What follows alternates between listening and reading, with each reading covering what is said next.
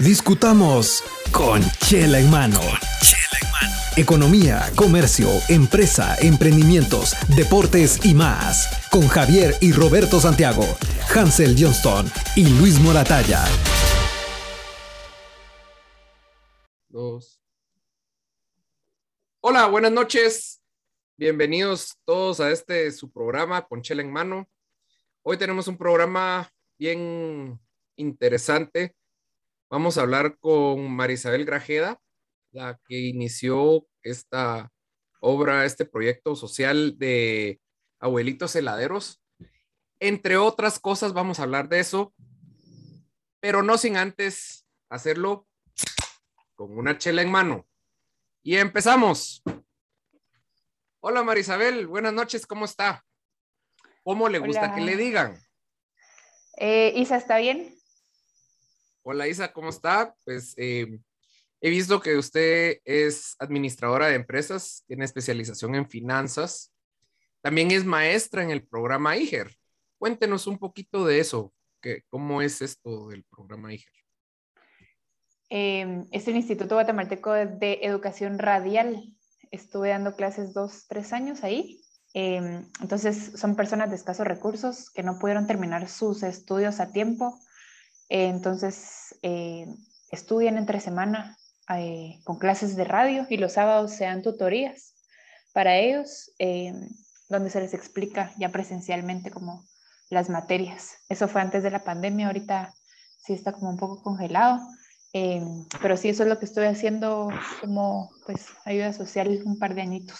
Ya ganamos una maestra entonces que nos va a ayudar a mejorar las técnicas acá de, comunicación con el. Y le llevaban chocolates por el día de la maestra, ¿no? No. Y en su familia. solo manzanas, dice. Solo manzanas con gusanos. En su familia, ¿ah? no se, no se acuerdan de los maestros de la familia. No, para nada, pero, pero bonito. La verdad fue una experiencia muy bonita. Eh, gente que trabaja mucho, mucho entre semana, empleadas domésticas, eh, gente que trabajaba en construcción y varias cosas así, y que de verdad le echaba ganas a querer sacar su, su primaria o su secundaria y salir de, del colegio, así que muy, muy bonito el, el, proyecto. ¿Y eso es para estar en medios de comunicación, en radios? No, no, no.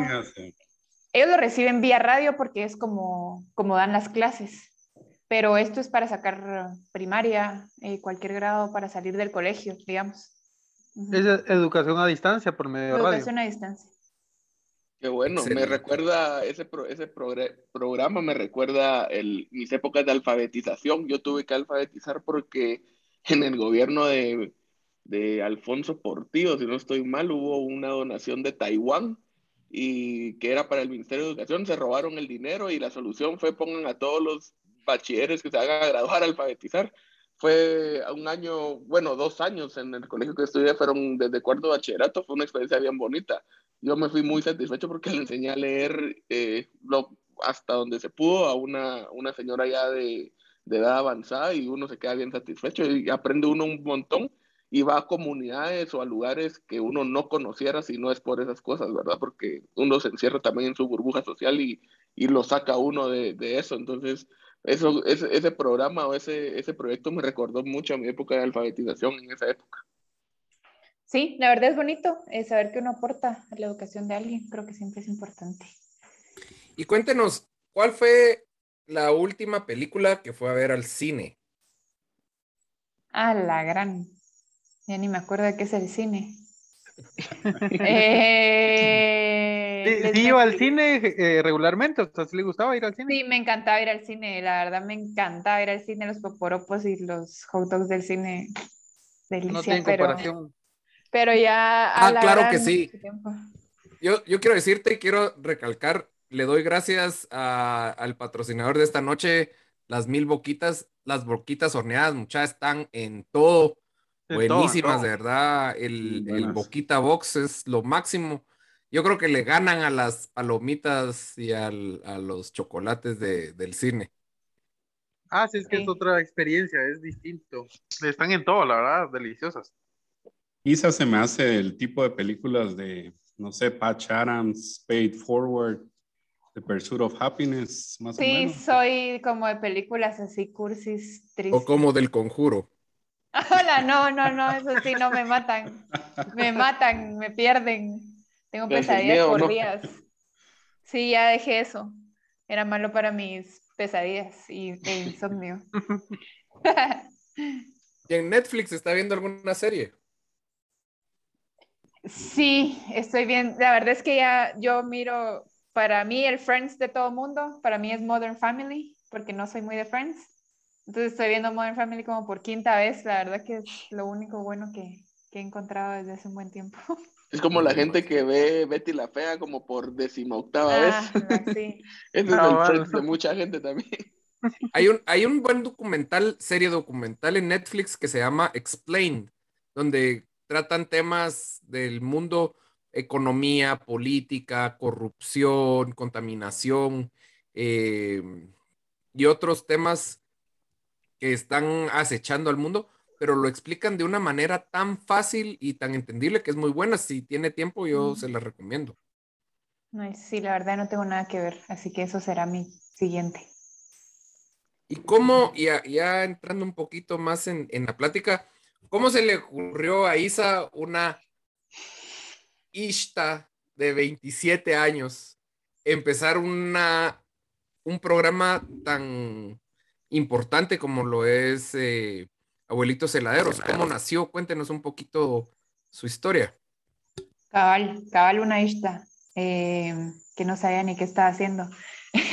Fíjense que yo vivo en zona 1 eh, y con esto de la pandemia, porque fue justo cuando empezó, eh, con mi familia tuvimos la idea de ayudar a personas que trabajan en la economía informal, porque sabíamos que iban a ser las más afectadas con esto.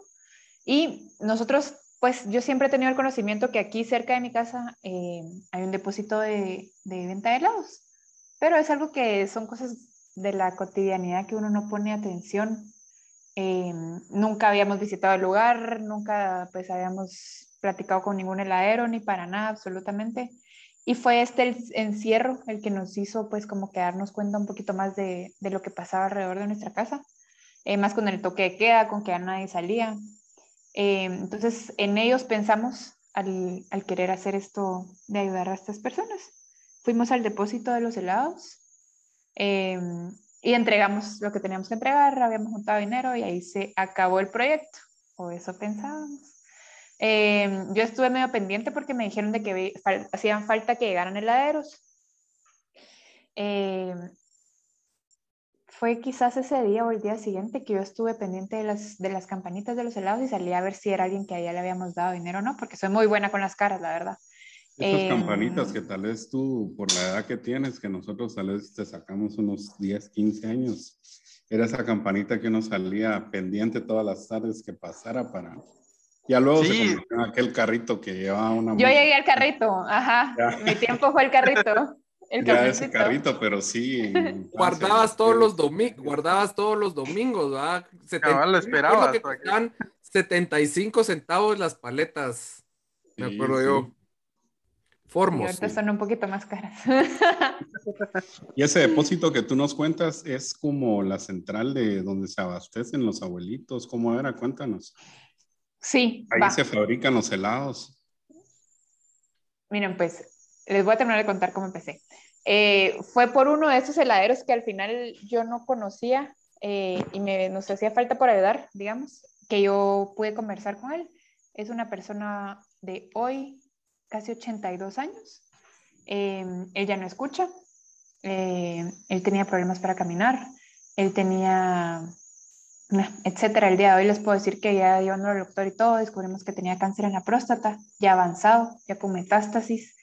Eh, a él le cuesta mucho caminar, eh, etcétera, etcétera, etcétera, etcétera. Entonces, al conversar yo con él, eh, fue que realmente me impactó la realidad que él estaba viviendo eh, y pues vi que la estaba pasando muy mal. Ahí fue donde empezó el proyecto, en realidad, el 5 de abril del año pasado. Fui a, a visitarlos ahí donde estaban trabajando. Esa es una fábrica, no es una fábrica, ahí no se produce el helado, simplemente tienen un cuarto frío y ahí lo almacenan. Em, es de una empresa ajena a, nosotros, digamos, a cualquier cosa. Eh, ellos simplemente como que hacen sus pedidos, meten ahí en el cuarto frío los helados, todas las mañanas llegan, se abastecen y se van todo el día a vender. Entonces, pues... Y, ahí es donde nace en, en usted decir, yo voy a hacer algo por hacer la vida de estas personas algo mejor. ¿Cómo, cómo fue ese momento de chispazo, esa luz? Pues yo, pues sin saberlo, eh, mi intención principal, sinceramente, era ayudar a este señor de avanzada edad. Yo lo quería ayudar, entonces, pero cuando llegaba a dejarles víveres, yo sabía que habían 15, 12 personas más, entonces yo juntaba víveres para todos y les llevaba. Eh, con mi mala suerte nunca llegaba a encontrar a este señorcito, que ahora es don Julio, eh, nunca lo encontraba y nunca lo miraba, entonces solo les decía, ahí le guardan por favor víveres a este señor, por favor se los guardan. Y así estuve como unas tres semanas hasta que ellos ya me tomaron un poquito más de confianza y me dejaron entrar al depósito. Em, la realidad ahí fue donde me pegó. Em, ellos estaban en, es una casa de más de 120 años de, construida que no ha sido arreglada, es de adobe, eh, madera polida, lámina, que se está viniendo encima de ellos, literalmente. Em, por el toque de queda y porque no había transporte público, ellos estaban teniendo que quedar a dormir ahí eh, les estoy hablando de personas de 55, 84 años. Ellos dormían en el piso de un lugar que estaba completamente abandonado, sucio, con plagas. Eh, no tenían ni siquiera una silla donde sentarse a comer.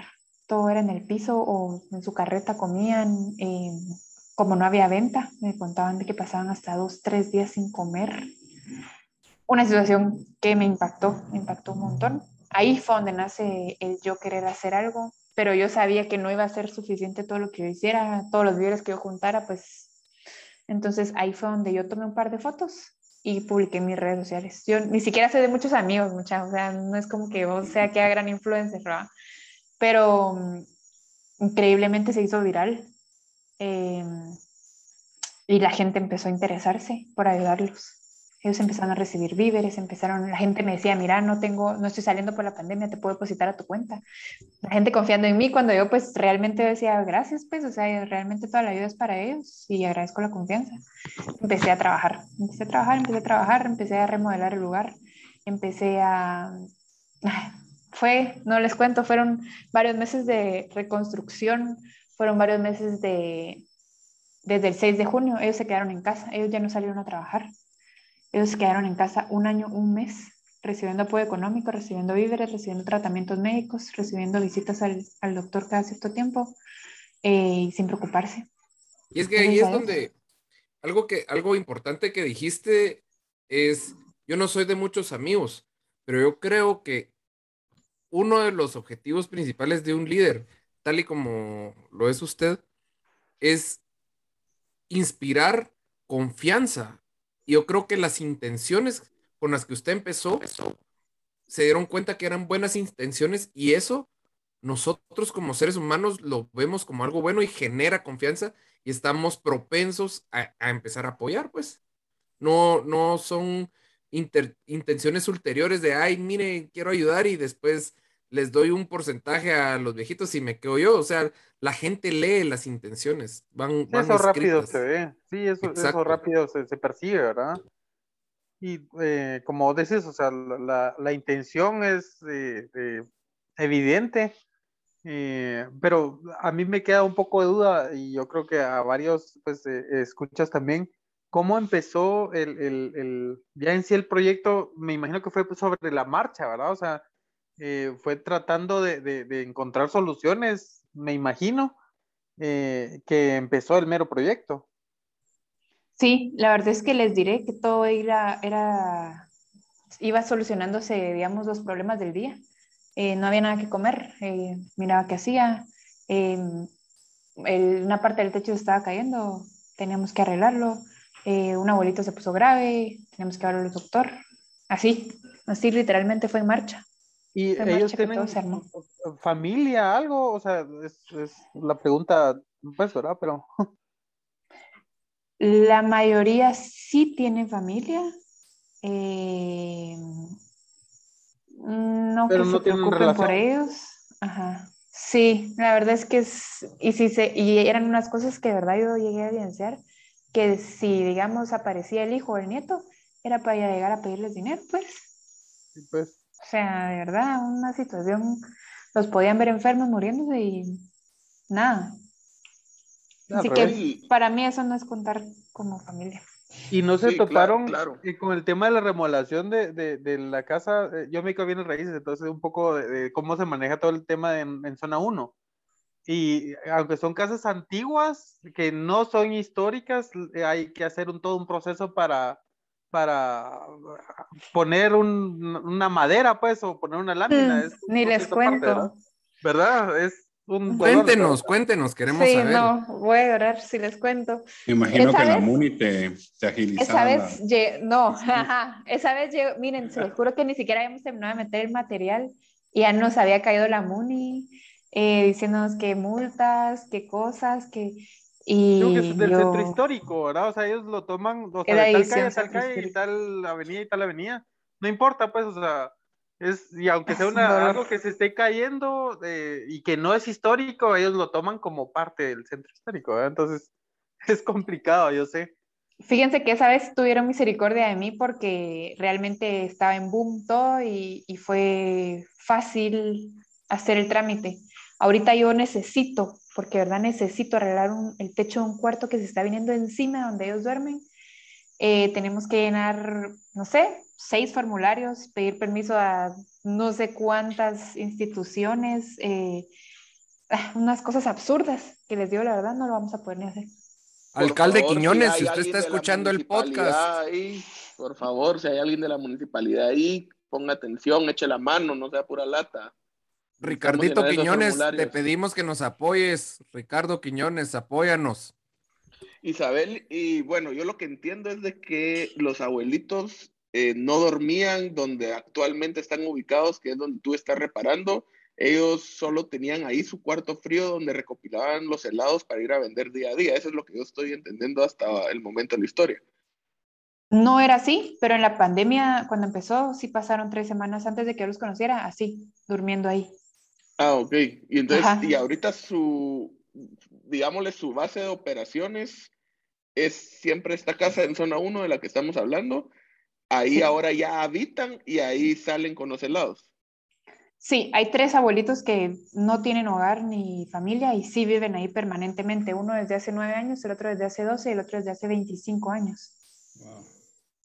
y, ya les digo, estas personas, este señor desde hace 25 años que vive ahí, dormía ahí desde hace ese tiempo en un catre hecho pedazos, eh, sin ni siquiera cocina, no tenían dónde cocinar, no tenían dónde sentarse a comer y así vivían. ¿Y la propiedad aquí de quién es? ¿Quién administra esa propiedad? ¿Quién paga agua? ¿Quién paga luz? ¿Quién paga o ellos solos o cómo? Sí, la propiedad en realidad es de los dueños de la fábrica de helados. Ellos se los rentan a ellos. Ah, es una renta todavía. es una renta todavía. viendo la situación, no han tenido un poco de, misericordia en ese sentido.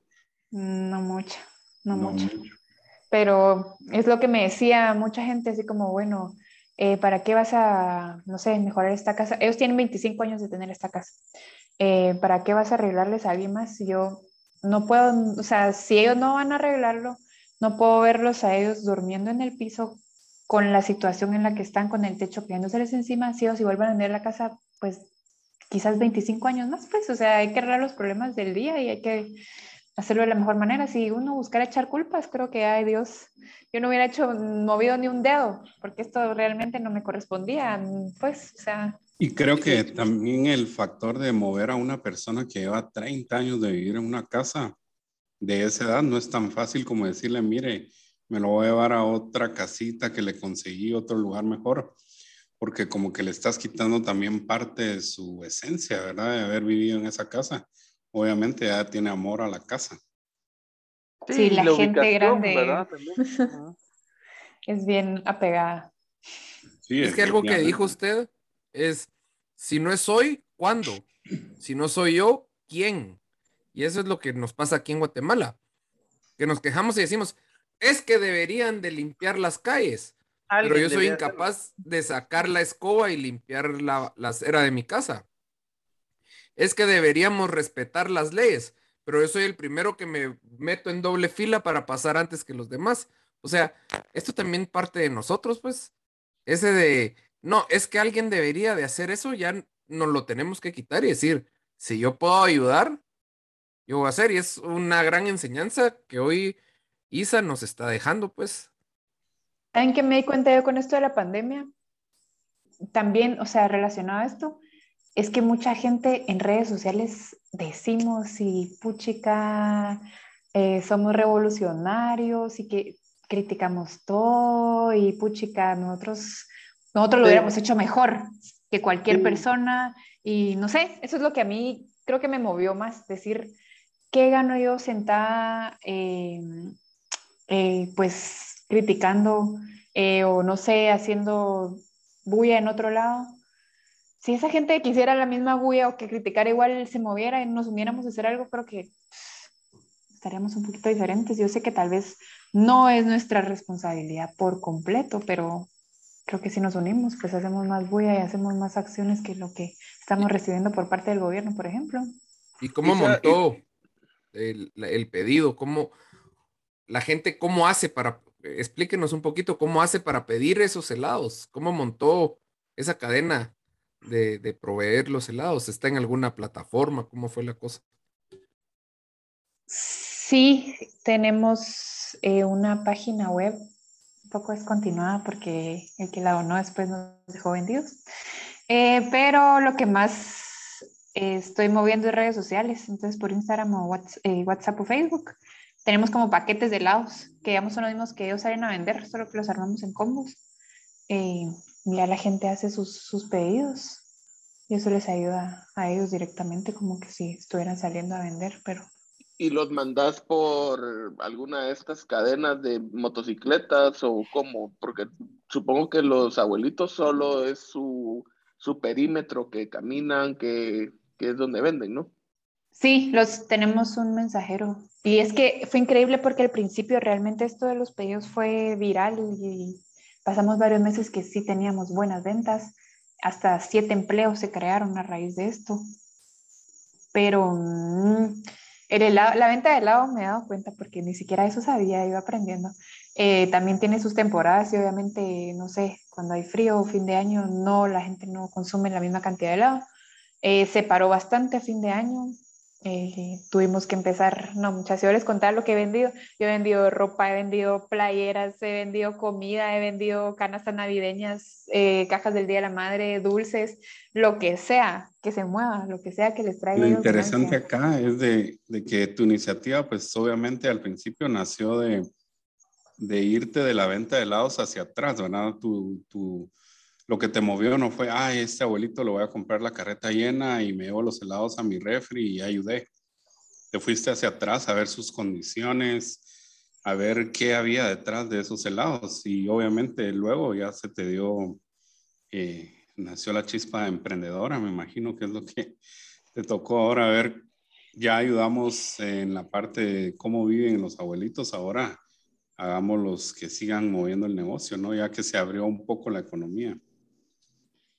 Sí, es que eso fue lo que siento yo que más me ha ayudado a mí, que sí ha sido ese compromiso desde el día uno, es conocer toda la historia detrás, no solo, bueno, eh, tal señor, ¿verdad? O sea, yo sí, hasta la casa de unos de ellos he ido, pues, o sea, la verdad ha sido un compromiso así bien grande.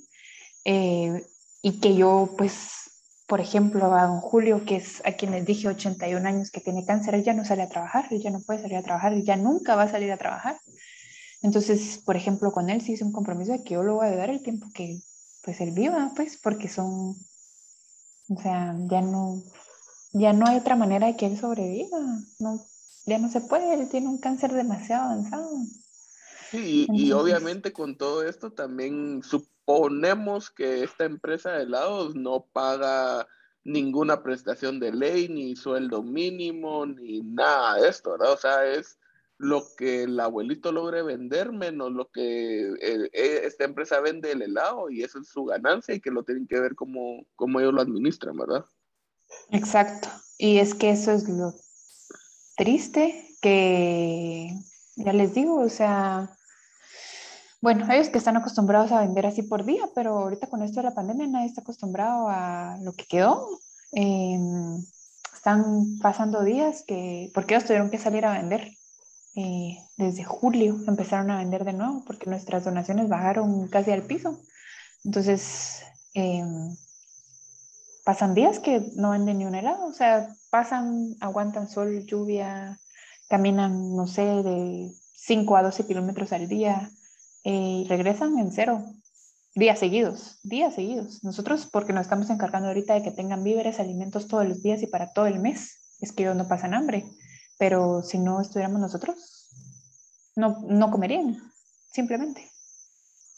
Y es que aquí partimos de que no, eh, retrocediendo un poco el tema de que, como decía Luis, te fuiste para atrás, ¿verdad? No es, eh, hay un dicho que dice, regálale a un hombre un pez y comerá un día, pero enséñale a pescar y comerá el resto de su vida. En este caso no es que les estés enseñando a pescar, pero estás ayudándole a construir la caña, la cuerda y el cebo para que ellos puedan seguir pescando, porque ellos ya saben pescar, pero obviamente todos, todo en esta vida llega a su obsolescencia.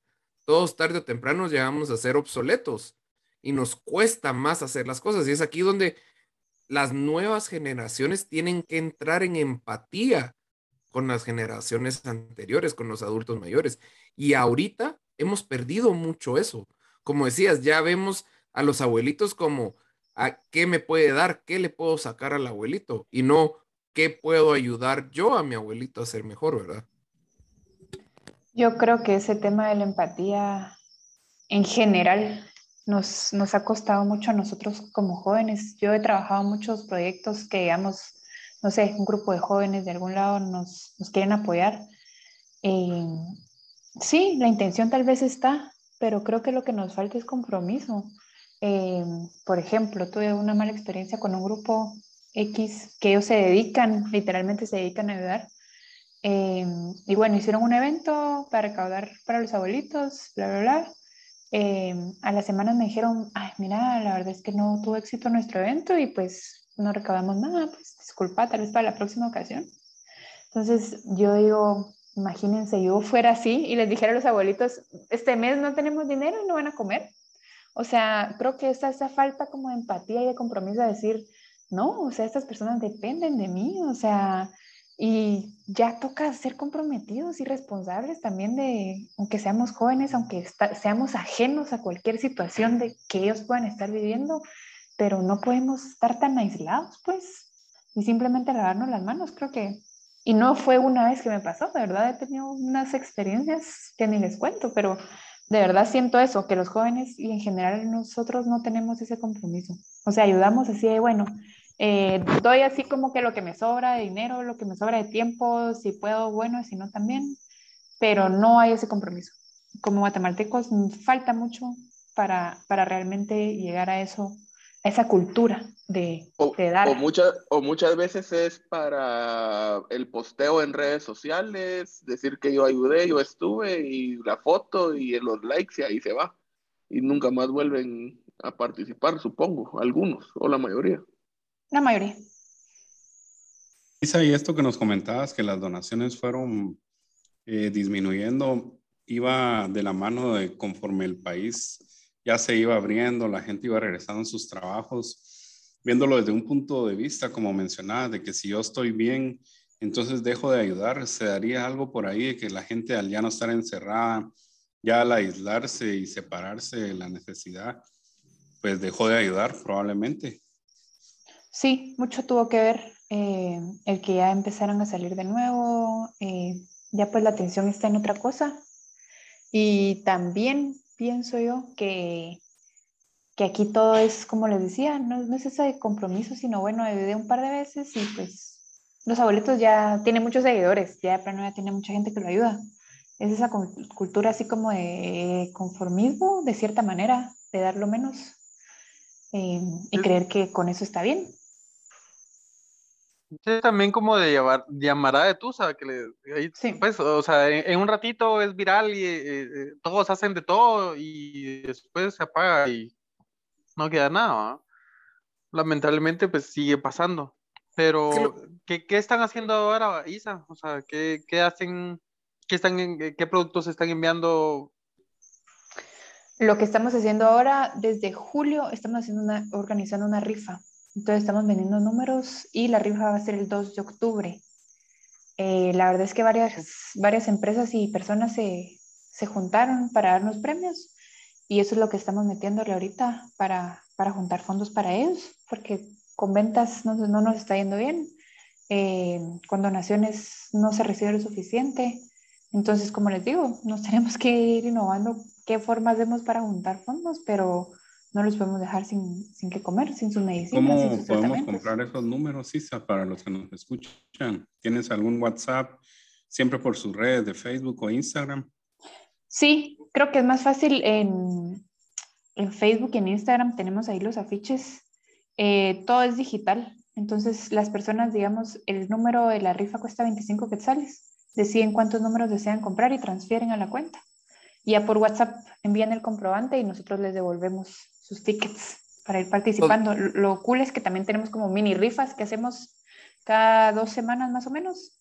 Em, entonces también participan en estas mini rifas y en la rifa final que es el 2 de octubre.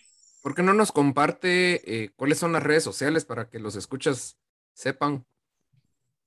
Sí, nos pueden encontrar en Facebook e Instagram como Abuelitos Heladeros. Así es fácil. Gracias.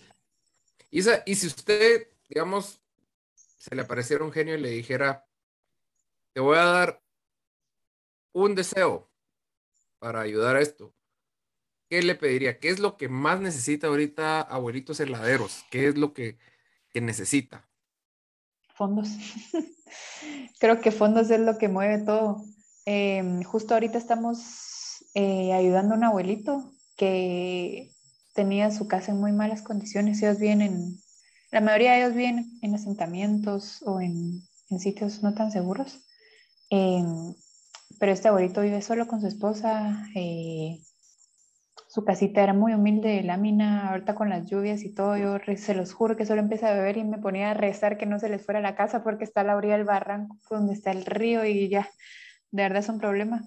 Eh, entonces ahorita estamos ayudándolo a, pues a reconstruir su casa y que quede un poco más segura.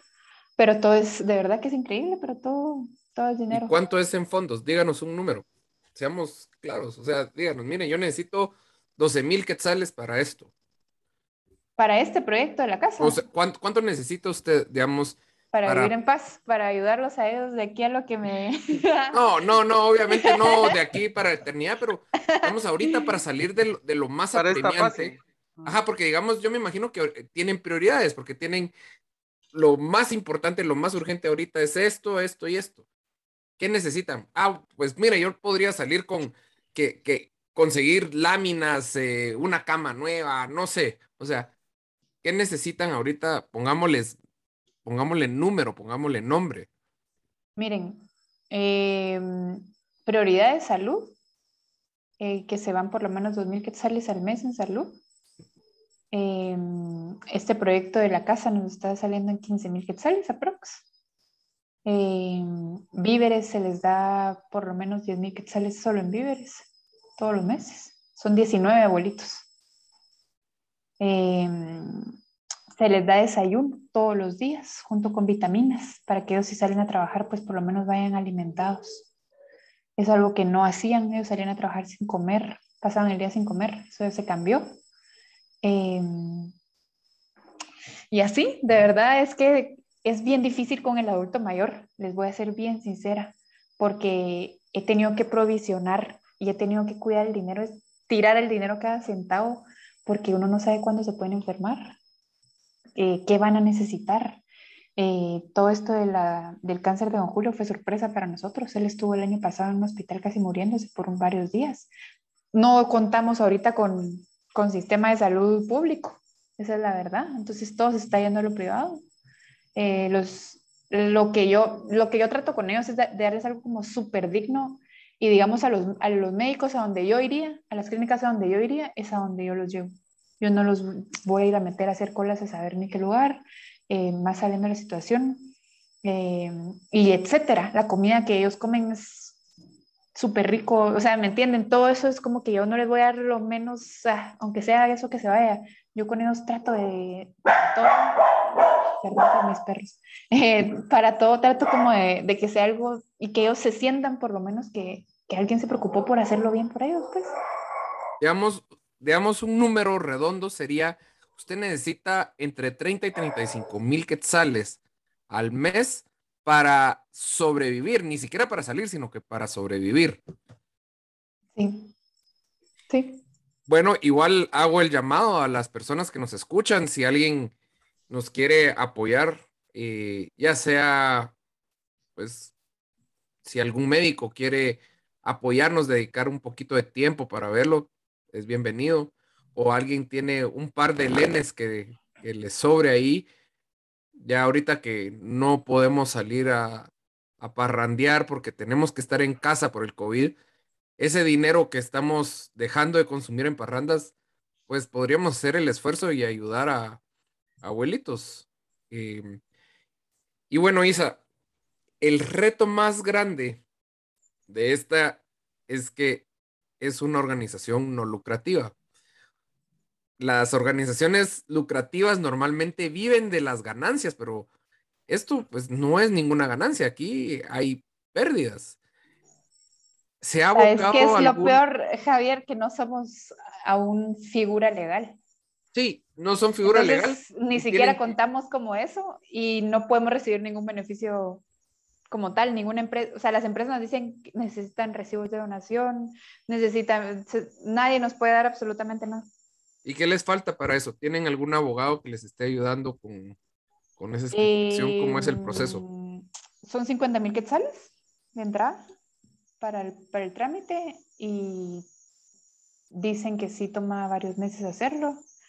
Em, como les digo, o sea, ahorita con antes de la rifa estábamos a cero y por eso ellos tuvieron que salir. Entonces yo no podía ni siquiera contemplar en gastar 50 mil quetzales tenidos, pues, que los retengan seis meses, pues. Entonces no, era un, no es una realidad ahorita, sinceramente. No puede ser una realidad. ahora que... Eh, dale, No, dale, dale vos. Ahora que mencionas lo del tema de salud, por ahí vi unas imágenes tuyas en, en las redes llevando a esos abuelitos en tu vehículo a vacunar.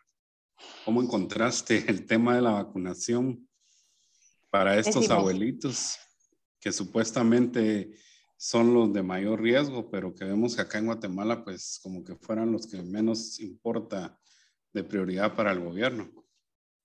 Miren, fue un proceso desgastante, em, difícil en general, desde la educación hacia ellos de que se vacunaran.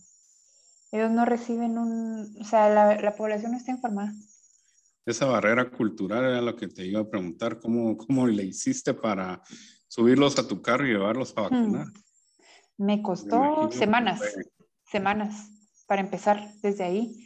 Eh, que la vacuna era el diablo, que se iban a morir, que les iban a meter un chip, que el, pastor les dijo que no, que el, así estuve varias semanas. Eh, yo les decía, miren, mi papá se vacunó, eh, y así, así los fui convenciendo, miren, de verdad, porque ellos me tienen mucha confianza y cariño, fue que de verdad ellos aceptaron que vacunarse, pero me costó sí, porque al salir a la calle ya los estabas exponiendo literalmente a, como todos, ¿no? Pero sí fue, miren, les diré, y no por nada malo, pero es, está muy no sé, no sé ni siquiera cómo, cómo decirlo en palabras no tan malas, pero es, no es un sistema viable para las personas de escasos recursos ni para las personas mayores. Yo le pregunto hoy a alguno de mis abuelitos, ¿qué es Internet? Ellos no saben. Que se tienen que registrar a través de una plataforma o que tienen que ir a un centro comercial para registrarse. Y que por cierto falla. De ahí. Solo partiendo de ahí. Falla. O sea, es absurdo, es absurdo. Están hablando de personas de 84 años. Y, ojo que estamos hablando de personas que viven aquí en la capital, ¿verdad? Claro. O sea, no, no hay que irse tan lejos, pues, o sea, eso es... Y, y, ya todos lograron vacunarse. Ayer terminé. Después eh, eh, de cinco, es? Abril, mayo. Después de varios meses, ni ya ni sé, después de ir unas 10, 15 veces a centros de vacunación, aguantando que nos rechazaran, eh, hacer colas, que nos dijeran que sí, pero no al final, eh, que los trataran mal. Miren, a mí no, a mí me pueden tratar como quieran, pero me molesta demasiado que al adulto mayor lo traten mal.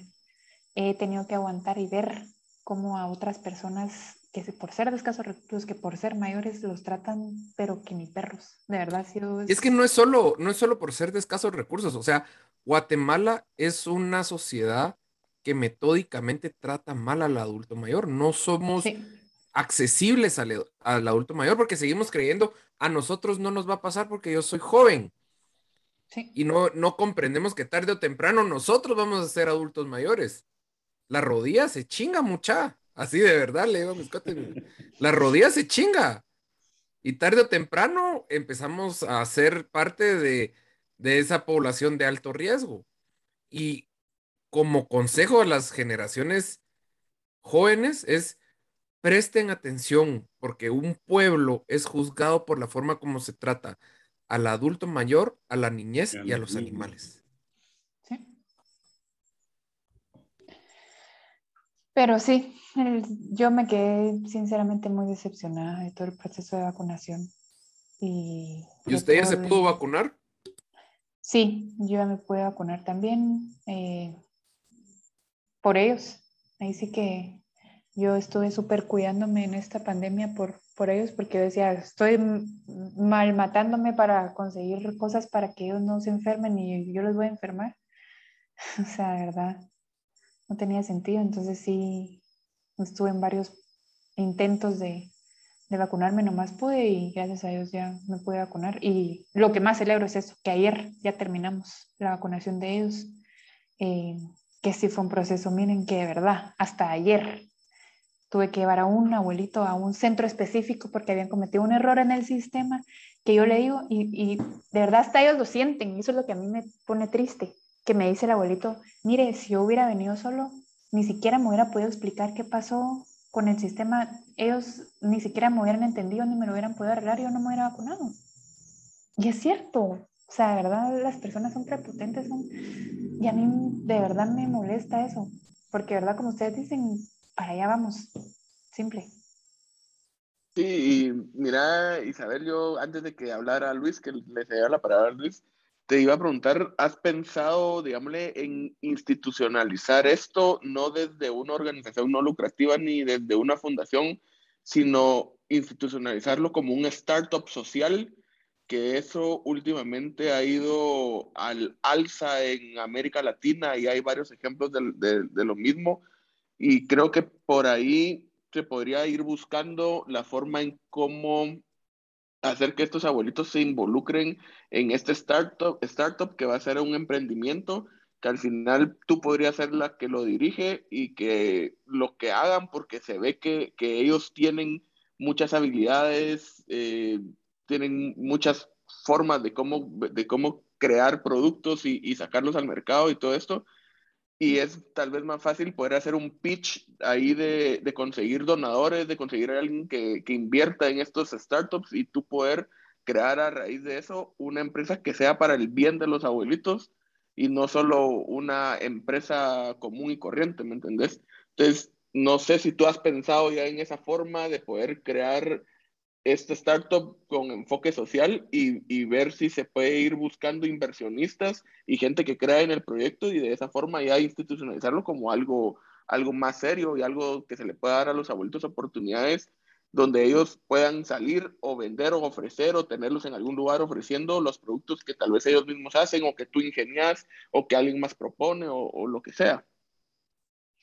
Sinceramente, Roberto, con esto me ha sido difícil Em, porque solo soy yo trabajando todo. Entonces, cabal, o sea, ideas así, eh, ya les digo, yo tengo un trabajo pues eh, de, de, tiempo completo, realmente. Em, pero obviamente pues todos los días estoy ahí con los abuelitos y viendo cómo los ayudo. Em, pero al no tener así como un equipo y todo y gente que me vaya apoyando con ideas, etcétera, para mí ha sido un súper reto eh, tener que ingeniármelas en qué hacer ahora. Entonces, todo este tipo de ideas y cosas, la verdad sí me he quedado corta, porque ha sido más el, bueno, el resuelvo el hoy, em, miramos cómo provisionamos y miramos cómo hacemos, pero no he visto así como a a un futuro, a un mediano plazo, quizás o un largo plazo, no lo he visto más allá, sinceramente, por esta falta eh, de recursos y de, personas, porque realmente es bastante, bastante trabajo, bastante trabajo llevarlo solo uno, pero aunque no me lo crean, me lo disfruto. Eh, al principio tuve un par de personas que se unieron, yo no las conocía y se unieron a ayudarme y hicimos un equipo de trabajo. Me estafaron, me robaron, me, etcétera, etcétera, etcétera, etcétera, etcétera. Entonces, eh, yo les digo, y eso creo que también es algo que me ayuda a mí, eh, quizás solo soy yo, pero yo puedo dar eh, cuentas de cada centavo, yo sé exactamente qué está pasando, yo sé, yo me hago responsable de todo y si miran las redes sociales, yo doy la cara para todo, todo, todo, todo, todo, todo. Entonces, yo como que, pues por lo menos eso es lo bueno y lo malo, digamos. Eh, que la gente tiene esa confianza, pues de que no es como que mucha gente me dice saber qué grandes empresas o qué personas están detrás de esto. Y yo, pues, pues estoy yo, ¿verdad? O sea, si quieren que confiar en mí, buenísimo, de verdad, un trabajo eh, honesto para ellos y si no, pues también, o sea. Pues, pues al final creo, creo que ya tenemos el primer paso de este startup social que te digo, que sos tú, es tu palabra, es tu cara y, y es la persona que sabe cómo llevar esto y al final de cuentas, los inversionistas de, de startups sociales lo que buscan es esa persona comprometida que, que sepa hacia dónde quiere ir también. Y eh, yo, eh, es solo como idea, si querés, tal vez más adelante lo podemos plantear. Yo también tengo un trabajo a tiempo completo, pero nos podemos juntar y, también está Javier que se dedica al coaching, y está Luis, está Hansel y tal vez alguien más que nos oiga hacer un grupo ahí sí que multidisciplinario y ver de qué forma podemos llevar a cabo eso, porque se tiene que lograr de alguna forma. Yo lo que lo, lo, veo y lo he visto toda mi vida en redes sociales y desde antes, desde el colegio en primero, primaria, cuando vendía yo numeritos de fe y alegría, es de que el guatemalteco es muy solidario, pero es muy solidario en un tiempo corto. Es solidario para el tiempo de emergencia y después se, se olvidó. Entonces no podemos, y, y era, era lo que hablábamos en otros podcasts, no podemos seguir dependiendo de la solidaridad del pueblo cuando el pueblo también tiene que, que comer, ¿verdad? O sea, la gente allá afuera también tiene que comer, pero cuando tú logras encaminar esto hacia un proyecto de emprendimiento social donde ya va a ser una empresa, por decirlo así, y ya va a encontrar las formas de cómo mantenerse y cómo ser rentable y cómo poder suplir las necesidades de, de las personas que están involucradas, en este caso los abuelitos, ya no vas a depender de, de la solidaridad de alguien o, o de la buena fe de alguien, sino que vas a, depender de la forma en cómo vamos a, se va a dirigir esta empresa y vas a ir creciendo, creciendo y generando fondos por tu cuenta y no dependiendo de alguien, ¿verdad? Sería excelente. Y de todo esto que nos hablas, pues definitivamente, ¿cómo es un día normal en la vida de Isa Grajea? Ya nos cuentas de que aparte de todo lo que ya nos contaste con los abuelitos heladeros, pues tienes tu trabajo donde obviamente tienes otras responsabilidades que cumplir. No sé si trabajas en alguna empresa o tienes tu propia empresa. Cuéntanos un poco. Fíjense que trabajo en una empresa inglesa em, de servicios lingüísticos. Ellos se dedican a traducciones, interpretaciones, etcétera. Yo estoy viendo la parte financiera de la empresa en el área de Estados Unidos. Entonces, ahorita, pues, toda la pandemia estuve trabajando en casa. Esto fue lo que me permitió a mí, pues, como ya les digo, yo vivo en eh, cerca de mi casa. Entonces, eh, lo que yo hacía, bueno, un día normal para mí es eso. Desde las 7 de la mañana empiezo a trabajar, tengo un par de reuniones. Em, cuando puedo y estoy un poco más libre, trabajo desde el depósito de los abuelitos. Em, ahí tengo medio armado, si no en el comedor me pongo a trabajar para estar pendiente de ellos. Em, y empezamos a, a, ver si hay algo en específico. Yo lo que trato es de estar pendiente de ellos todos los días. Entonces, si me ven, por, por ejemplo, a la hora del desayuno, pues mire señor, estoy con dolor de bla, bla, bla, y si es necesario lo llevo al doctor, si es necesario lo de medicina, si es necesario lo que sea. Em, pero yo les digo, yo estoy aquí todos los días. Entonces ellos ya saben que pues para bien o para mal, pues ahí tienen mi, mi compañía y, y, cualquier cosa, ¿verdad? O sea, em, y eso hago, si no, cuando ellos regresan de trabajar, ellos regresan 5 de la tarde más o menos, eh, yo trato también algunos días, si no los vi en la mañana, trato de verlos en la tarde.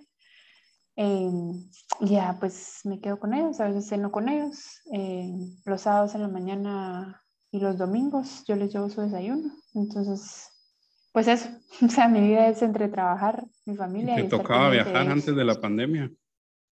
No. No. No, eso sí no me ha tocado. ¿Dónde, ¿Dónde, cocinas? ¿Tú, ¿Tú tienes cocina en tu casa y ahí sacas 19 platillos o cómo, cómo haces esto? Fíjense que en el depósito pusimos cocinita, una cocina pequeña. Em, y la esposa de uno de los abuelitos nos está ayudando con los desayunos, entonces así la ayudamos allá también. Y ella les cocina a ellos todos los días. Qué bueno. Mira, ¿y hay alguna historia que, que tengan los abuelitos que te haya gustado de su niñez, de su juventud, alguna travesura que los abuelitos hagan? No sé, algo que tú sepas algo de ellos que puedas contar. No tantas, que verdad que uno aprende tanto solo escuchándolos, se los juro que yo, mi mamá me dice, me molesta mucho porque yo los videos que grabo a veces soy solo matándome de la risa, me dices que no puede ser seria, y yo, pero es que me, me la gozo con ellos, de verdad es súper chistoso. Me la hizo un abuelito que sí me dio risa, eh, no sé si risa es la palabra, pero eh, estaba malo, estaba malo del estómago y él estaba preocupado. Yo también con esto del cáncer de don Julio me preocupé por ellos con esto de la próstata. Entonces les mandé a hacer unas revisiones. Él estaba preocupado que podía hacer la próstata o que podía hacer el estómago. Miren, les mandé a hacer examen, le mandé a hacer eh, ultrasonido, le mandé a hacer un montón de cosas, le dejaron medicina, realmente no, es, no era la próstata, pero pensaban que era el estómago, le dejaron medicinas, estuve en tratamiento como tres semanas, me decía, mire, es que no mejoro, no mejoro. Y, ay, Dios mío, ¿qué más puede ser? Lo llevaba a otro doctor, miraba qué hacía, no señor, no mejoro. Va, a la semana siguiente llega y me dice, mire señor, ni sabe qué me dice, el carnicero, estaba yo hablando con él, y me dijo que en la mañana me tengo que tomar medio limón y ahora eso me estoy tomando y me está cayendo re bien, ya no tengo ningún dolor. El limón. y ahora, le va a dar una, una úlcera al pobre abuelito de estar tomando limón puro. Va a salir más cara la, la, la ¿cómo se llama? El, la, ¿cómo, se, ¿cómo, se, le dice? La medicina. Que el remedio que la enfermedad. Sí, va a salir más cara el remedio que la enfermedad. Pura vitamina C. Isa, y una consulta, ¿los abuelitos utilizan pañal o, o gracias a Dios, no, todavía no. Todavía no tienes ese problema. No tengo ese problema, gracias a Dios. Porque ¿Cuántos abuelitos? Más. 19 abuelitos. No, pero ¿cuántos abuelitos se han sumado desde la primera vez que tú llegaste hasta el día de hoy? ¿Se han sumado más abuelitos o, o siguen siendo los mismos? ¿O cómo, no sé cómo ha estado la situación ahí? Empezamos con 11. Con 11, cuando yo los conocí eran 11. Em, hay 8 nuevos. Hay 8 nuevos. Y es que es algo que me gusta, porque yo les digo a la gente, o sea, yo les digo así como, uno, yo no estoy casada con la empresa de los helados, nada que ver, o sea, no es que yo ayude por la empresa, no, o sea, yo ayudo independientemente. Y dos, em, yo, si yo tuviera el alcance y el, pues, apoyo económico para ayudar a 100 personas, yo ayudo a 100 personas. O sea, ahorita estoy ayudando a 19 porque eso es el alcance que yo tengo. Pero estoy, o sea, lo que me gusta es que tengo un sistema ya que, o sea, que está funcionando, que ha ayudado a personas casi un año y medio. Entonces, mientras más apoyo yo tenga, recibo más, recibo más. Y somos pero estos, estos ocho abuelitos nuevos, ¿cómo llegaron? O sea, ellos llegan o alguien les dice, miren, en tal lugar viven la gente, los abuelitos que son los que venden, o ellos mismos los ven en la calle y le dicen, vos venite con nosotros a trabajar, a vender helados, ¿cómo, cómo esta gente se va sumando a lo que ellos ya tienen como comunidad? Tenemos una nieta que nos trata re bien, venite. cabal, no, es que verdad es una comunidad. Pues una comunidad, o sea, ellos se conocen, la mayoría de ellos se conocen desde hace 30, 40 años, pues. Entonces, ellos mismos, pues, los, la mayor parte de los, que, los que tenemos ahorita nuevos fue porque no estaban llegando por la pandemia. o estaban en un pueblo atrapados o como sea, y ya empezaron a llegar. Pero sí habían trabajado en ese depósito por años, digamos, simplemente se habían ausentado. Entonces ya regresaron. Eh, y hay, un par que sí son nuevos, nuevos, nuevos, que sí fueron recomendación de, de ellos mismos, que, que, tienen varios años de vender, pero tal vez en otras marcas. Siempre hay en zona 1. Pusiste ahí, se necesita patojo chispudo para vender helados. Ajá, chispudo, pero mayor. no, tan patojo. Chispudo de 60 años para adelante. Sí. Con experiencia. Con experiencia. Sí, se necesita patojo chispudo con 60 años de experiencia vendiendo helados. Cabal. Bueno, y a todo esto, Isa, pues obviamente tenés ocupado. ¿En qué momento Isa tiene tiempo para Isa? Aunque no lo crean, de verdad que es increíble, pero no saben cuánto me ha dado a mí este proyecto. Eh, a mí la pandemia, al estar encerrada, me trajo para abajo.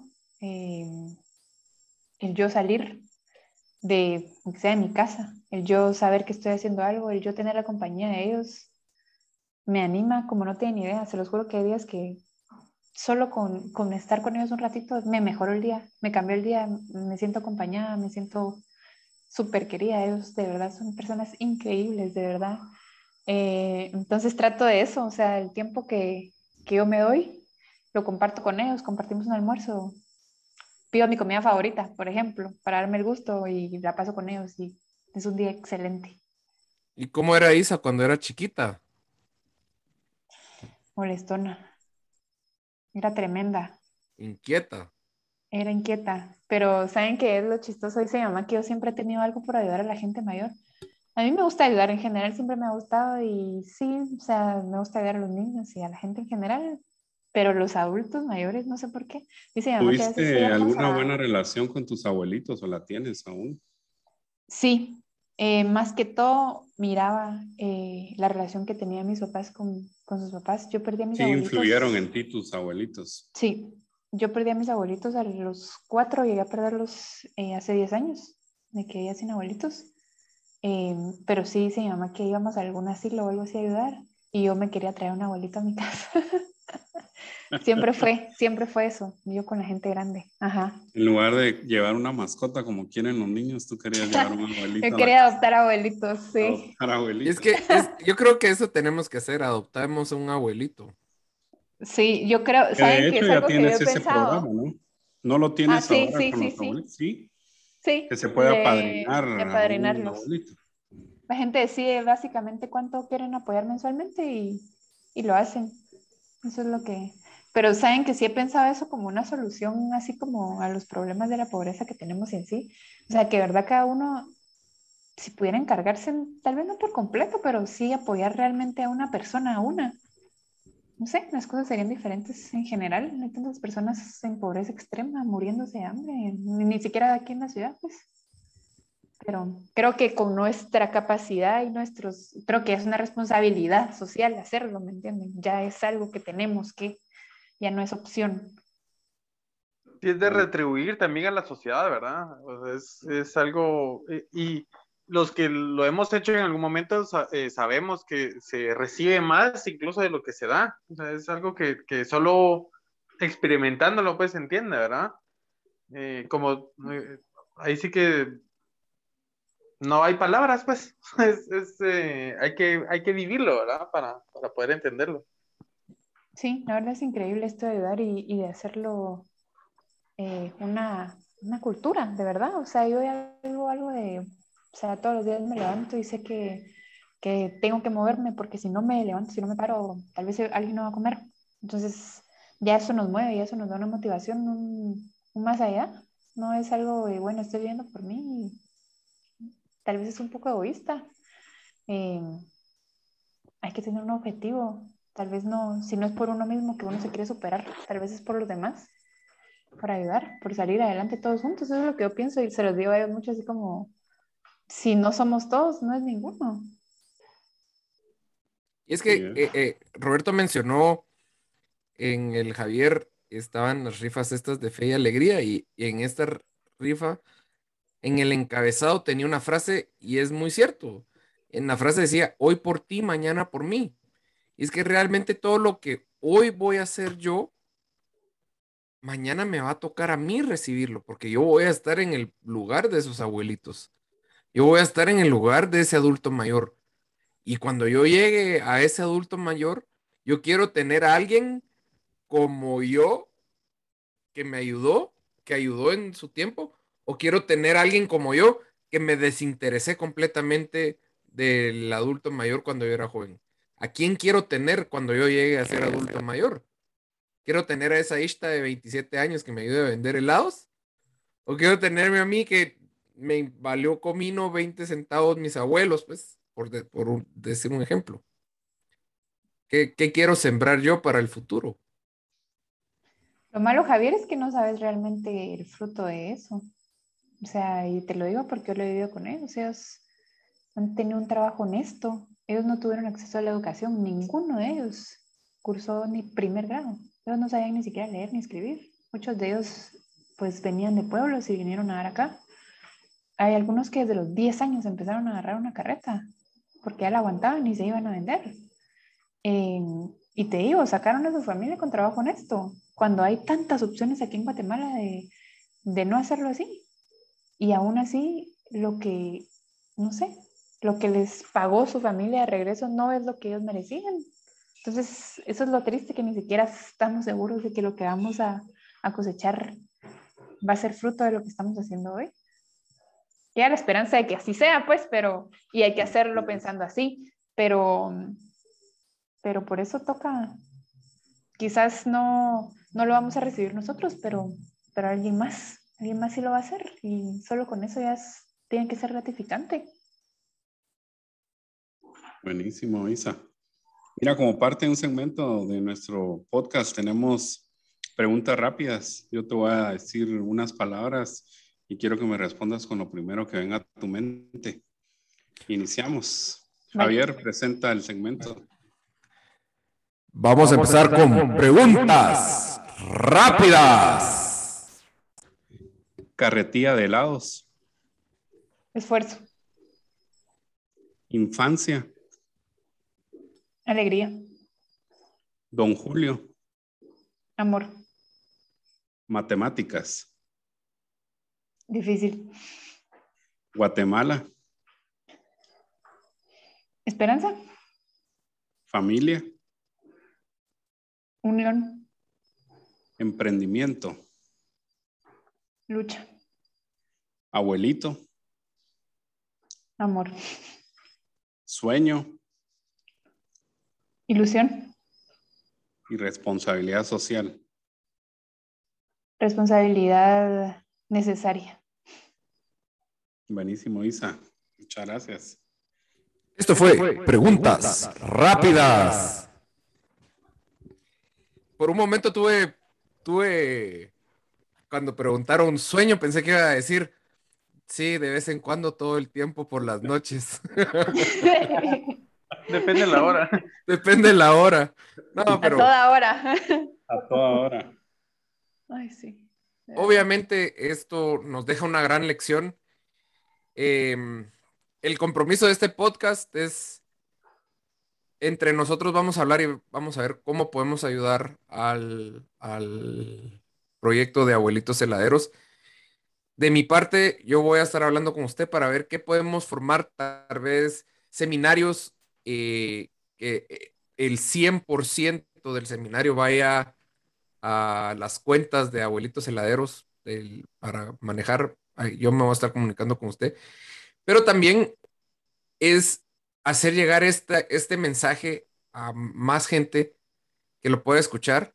Ricardo Quiñones de la MUNI, si puede escuchar esto, por favor ayúdenos con las licencias que necesitamos y otras cuestiones que nos podrían apoyar. Eh, yo confío en Guatemala, yo sé que Guatemala es un país de gente que tiende la mano.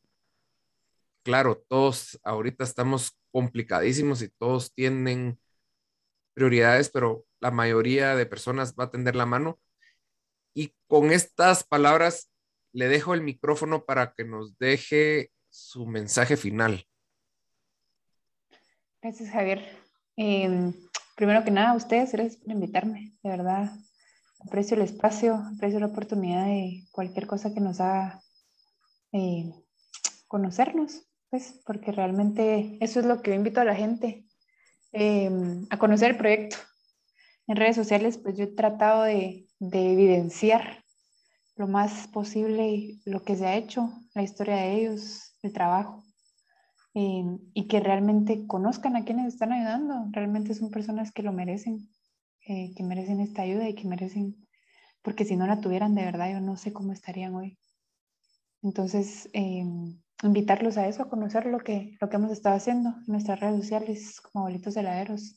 Tenemos más de un año trabajando ya por ellos. Em, y en lo que estén sus posibilidades, apoyarlos va a ser bienvenido.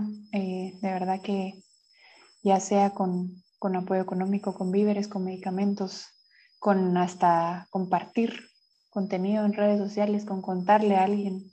Eh, todo suma, todo suma la causa y, y, realmente es necesario. O sea, de verdad es, es gente que sí lo necesita. Entonces, eh, los motivo a ayudar, a ayudarlos a ellos. De verdad tenemos un proyecto muy bonito armado con mucho cariño atrás. Entonces, eh, quisiéramos seguirlo el tiempo que se pueda. Yo estoy comprometida 100% a, a seguirlos apoyando el tiempo que, que sea necesario. Así que muchas gracias a lo que nos puedan aportar. Bravo, bravo. Gracias, Isa. Y Roberto, no sé si querés dar unas palabras vos también. No, pues perfecto, Isabel, mucho gusto en conocerte. En nombre del podcast, eh, vamos a ver de qué forma también nosotros podemos colaborar, no solo individualmente, sino que haciendo que esto crezca, ver de qué forma podemos expandir ahí sí que los horizontes de abuelitos heladeros. Em, no queda más que agradecerte a ti por la labor que estás haciendo y que te ha tocado durante un año y medio casi ya. Eh, es admirable, la verdad, te, admiro personalmente. Yo me imagino que los, que los otros tres aquí presentes también. Eh, esperaría yo que si algún político o alguien cercano a algún político está oyendo esto, eh, pongan la mano en la conciencia y empiecen a ver lo que Guatemala realmente es y lo que Guatemala realmente necesita. Esta es una pequeña muestra, porque si nos vamos a otros grupos no etarios y otros grupos de interés, es demasiado lo que falta en este país. Esperemos que algún día pueda mejorar. Eh, te agradecemos de sobremanera el trabajo que has hecho. Vamos a ver cómo te ayudamos. Lo, lo, lo repito y esperemos que esto pueda seguir creciendo y que sea algo más formal y que sea algo que sea sostenible en el tiempo y no tanto que dependa de, de, la solidaridad de la gente, porque también comprendemos la situación en la que estamos atravesando, no solo económicamente, sino que en salud, y es algo que impacta obviamente en, en todos, pero tenemos que ver de qué forma eh, Abuelitos Heladeros puede, puede seguir creciendo le agradecemos a las mil boquitas también por su patrocinio para este podcast. Muchas gracias por las boquitas, están muy buenas. Contáctelos en Facebook y en Instagram como las mil boquitas. Y también a Abuelitos Heladeros los pueden contactar en Facebook e Instagram, si no estoy mal, ¿verdad, Isa? Como Abuelitos Heladeros los encuentran y a Isa la encuentran como Isa Grajeda en Twitter. Eh, creo que aquí la mayoría usamos más el Twitter y es una red social que es mucho más ágil, eh, pero ahí está Isa como Isa-Grajeda. Eh, búsquenla, contáctenla si quieren apoyar. Eh, tal vez más adelante se crea una cuenta en, Insta, en Twitter perdón, de Abuelitos Heladeros y ya empezamos a institucionalizar un poco más la, eh, el, el, proyecto, ¿verdad? Entonces, muchas gracias a todos por oírnos. Esperamos que, que, esto abra una ventana ahí sí que en su interés y en su corazón y pues que podamos apoyar a todos, a, a estos 19 abuelitos que son por el momento para que tengan una mejor calidad de vida en los años que le quedan, ¿verdad? Hansel. Isa, eh, nuestro compromiso, definitivamente vamos a estar en contacto. Eh, creo que hablo por todos, ¿verdad? Vamos a ver cómo podemos apoyar. Igual a nuestros escuchas, pues llamarlos también a, a la acción, ¿verdad? Y eh, clave, una palabra que, que utilizas seguido, el compromiso admirable el compromiso que, que, que tenés hacia ese proyecto, eh, la pasión, ¿verdad? Que, que, te mueve también. Y pues contar con nuestro apoyo. Ahí estamos en, en, en comunicación. Y pues para adelante. Luis. Sí, pues nada más agradecerte, Isa, por, todo, por toda esa pasión que, que derramas sobre este proyecto. Eh, pues en nombre también de, del podcast, agradecer tu tiempo. Aquí tienes pues cuatro amigos más que puedes contar con nosotros y que sea mucho éxito lo que venga para ti. Isa, de mi parte, te agradezco mucho por tu tiempo, porque con lo ocupada que, eh, es, como nos lo contó, realmente apreciamos estos, estos minutos con nosotros. También te agradezco el ejemplo que le estás dando, no solo a las futuras generaciones, sino a las generaciones actuales que ya nos hacemos de la vista gorda de la realidad de la gente que está viviendo. Esto ha sido un llamado de atención y creo que es momento de que, como, lo dijiste tú, si no soy yo, ¿quién? Y, que eso es lo que yo me llevo de este podcast, es si no soy yo, ¿quién? Y si no es hoy, ¿cuándo? Es, eso me, me, me impactó mucho. Te agradecemos muchísimo y a nuestros oyentes, muchas gracias por compartir con nosotros otro episodio más. A las mil boquitas, muchas gracias por el patrocinio y a todos les deseamos un feliz fin de semana. Ya viene jueves, jueves dirían por ahí, y al final eh, de nosotros depende que este país salga adelante. Así que a todos que descansen, que la pasen muy bien. Feliz tarde, feliz noche.